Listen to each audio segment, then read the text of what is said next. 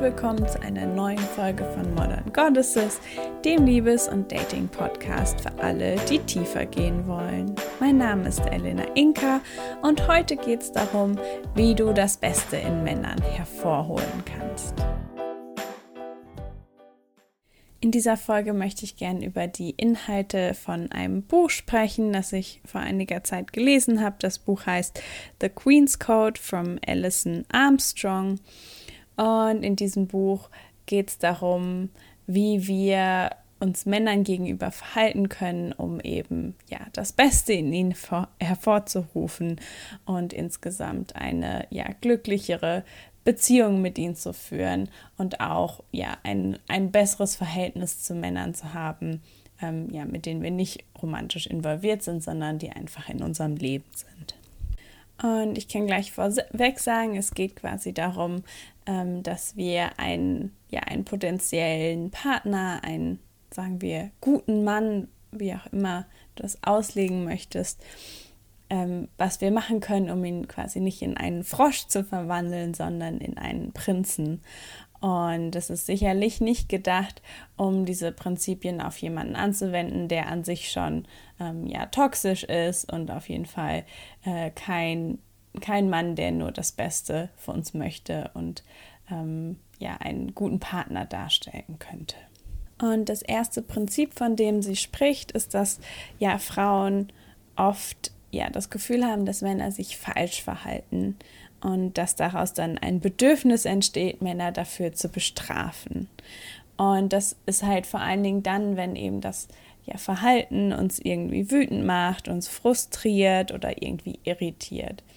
Also das Verhalten kann dann sowas sein wie zum Beispiel, ähm, dass er nicht seinen Anteil im Haushalt macht und dass wir das Gefühl haben, dass alles an uns hängt oder dass wir das Gefühl haben, dass wir nicht genug Aufmerksamkeit bekommen und ähm, vielleicht, ja, weiß nicht, meldet er sich nicht genug oder arbeitet zu viel oder was auch immer es ist.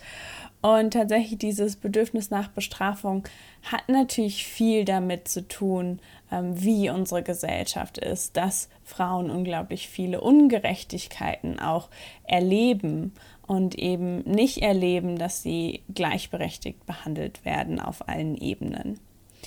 Und trotzdem geht es eben hier jetzt darum, ähm, zu bedenken, wir sprechen über Männer, die eigentlich das Beste wollen und vor allen Dingen, was wir eben tun können, um das zu bekommen, was wir eigentlich brauchen von Männern, damit wir eben uns nicht mehr schlecht behandelt fühlen oder nicht mehr irritiert sind und nicht mehr wütend sind und das Gefühl haben, dass alles an uns hängen bleibt. Und sie beschreibt diesen Prozess ähm, ja, dieses falschen Verhaltens eben so, dass Frauen Männer oft mit einer perfekten Person vergleichen. Das heißt, dass wir quasi gewisse Vorstellungen haben, wie jemand sein sollte. Und wenn er dann eben nicht so ist, dass wir dann eben das Gefühl haben, das muss korrigiert werden. Und vor allen Dingen aber auch, dass wir das Gefühl haben, ähm, sagen wir, er ist eben nicht aufmerksam in irgendeiner Art und Weise. Vielleicht, weiß ich nicht, hat er unseren Jahrestag vergessen, ähm, falls dir das wichtig ist.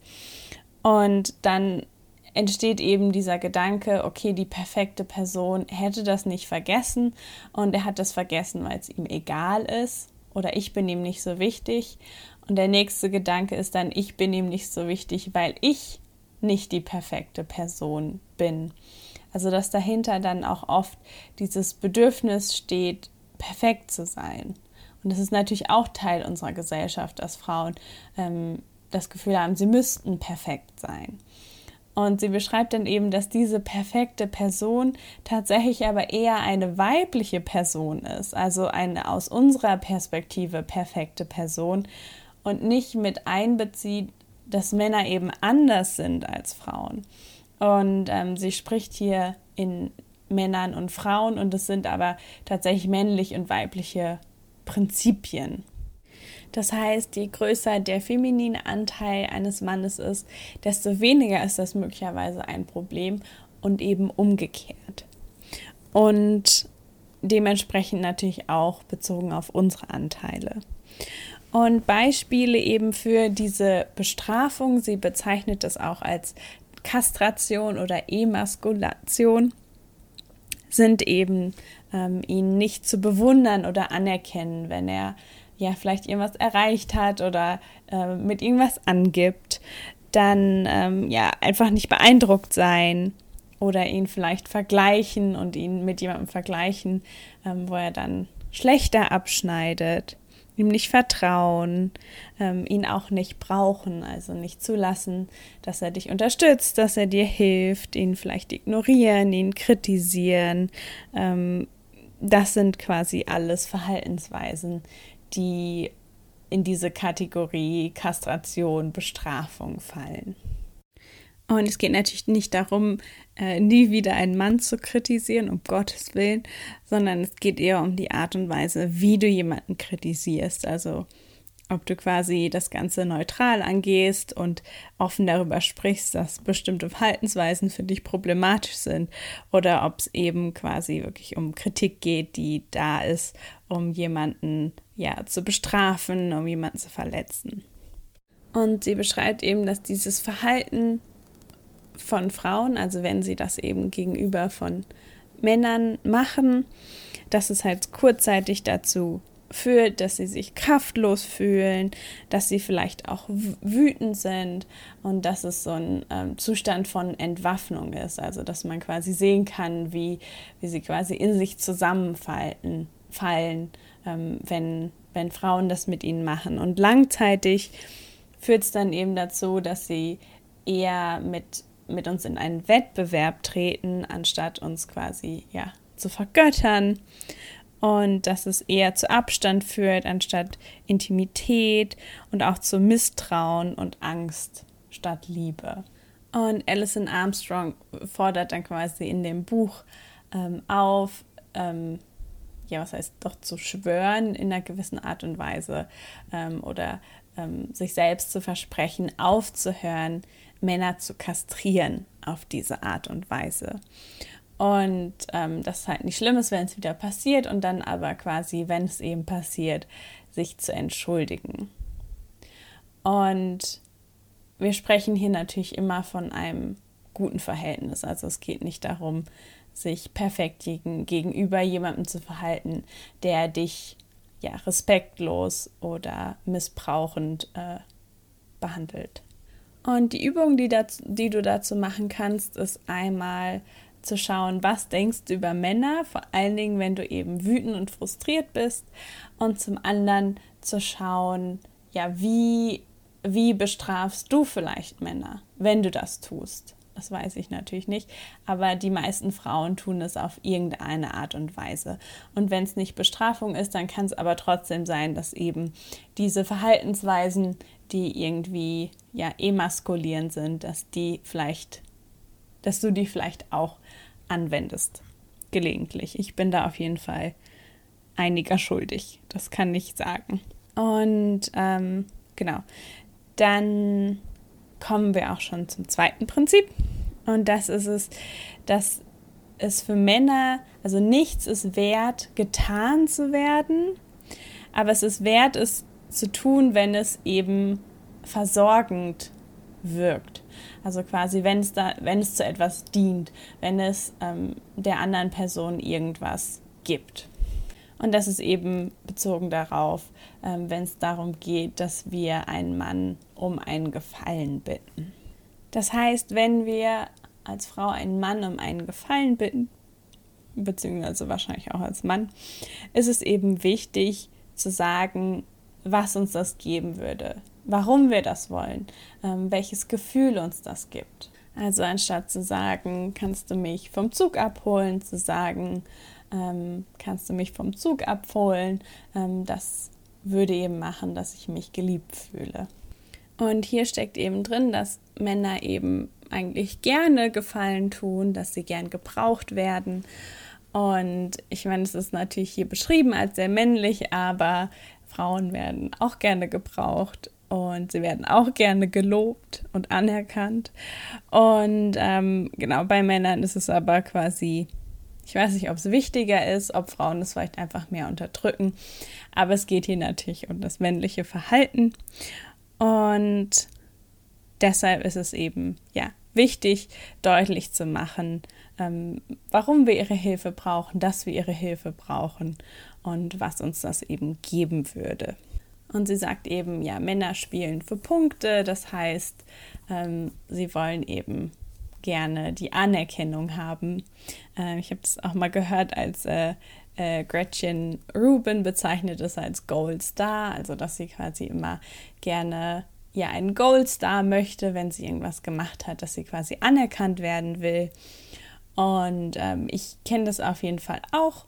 Und in meiner Beziehung ist es tatsächlich auch, dass wir sehr großzügig sind mit Anerkennung.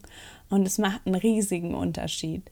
Und dementsprechend, ja, kann ich das auf jeden Fall sehr empfehlen und eben nicht nur Männern gegenüber, sondern auch Frauen gegenüber einfach mehr Anerkennung zu zeigen. Und ja, du wirst merken, wie viel Spaß das macht, das zu tun. Und ähm, genau, und wie gut es auch tut, das hoffentlich auch zurückzubekommen. Und was du sicherlich auch schon oft gehört hast, ist, dass ja Männer in der Regel nicht wissen, was du willst. Ähm, oder dass sie quasi annehmen, das zu wissen, was du brauchst, was du möchtest und dir das quasi geben. Und wenn das aber nicht das ist, was du tatsächlich willst oder brauchst, dann ist es eben wichtig, möglichst klar zu sagen, was es eben ist, was du möchtest, wann du es möchtest, wie oft du es möchtest. Und das wird eine riesige Hilfe sein. Und dann das ähm, ja, dritte Prinzip, also quasi das dritte Prinzip, was ich als wichtig erachte, ist, dass äh, Männer quasi in der Seele sind sie halt Helden oder möchten gerne Helden sein. Und dass wie wenn Frauen eben anfangen, den Helden in Männern zu sehen, also zu sehen, was sie tatsächlich tun für andere, was sie für die Welt tun, was sie für andere Frauen tun ähm, und das eben auch wertschätzen und loben, dass wir das eben auch in ihnen hervorbringen. Und natürlich, wenn du jemanden so behandelst, dann kannst du auch sehr gut daran sehen, ob die Person dich dann eben auch genauso zurückbehandelt ob du einen hochwertigen Partner gefunden hast, ob quasi ähm, ja dieser Mann ja Königspotenzial ist, wenn wir beim Queen's Code bleiben oder eben nicht.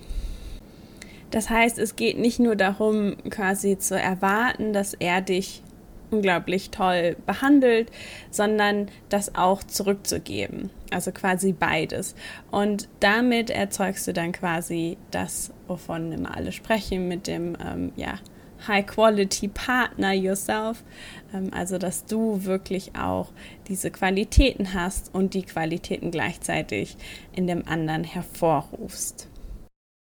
Und ein Aspekt, der, finde ich, in dem Buch ein bisschen fehlt, ist tatsächlich, um deinen Partner oder einen Mann fragen zu können, was du denn gerne möchtest, ist der allererste Schritt natürlich, dir erstmal klar zu werden, was du eigentlich wirklich willst. Und da sind wir dann eben auch beim Thema quasi, ja, Selbstbewusstsein. Also wirklich zu wissen, ja, wer bist du, was willst du, was willst du in einem Partner, was willst du im Alltag, was erwartest du. Und ähm, ja, zusammen mit diesem Schritt, finde ich, ergibt das Ganze dann einen ja, sehr runden Prozess. Und wenn du Erfahrungen zu dem Thema hast, ähm, wie du dich gegenüber Männern verhältst und was da Sinn macht, was nicht funktioniert, dann freue ich mich ganz doll, wenn du mir dazu einen Kommentar auf Instagram schreibst. Ich werde auf jeden Fall einen Post dazu hochladen und ich freue mich wie immer, wenn du beim nächsten Mal wieder mit dabei bist.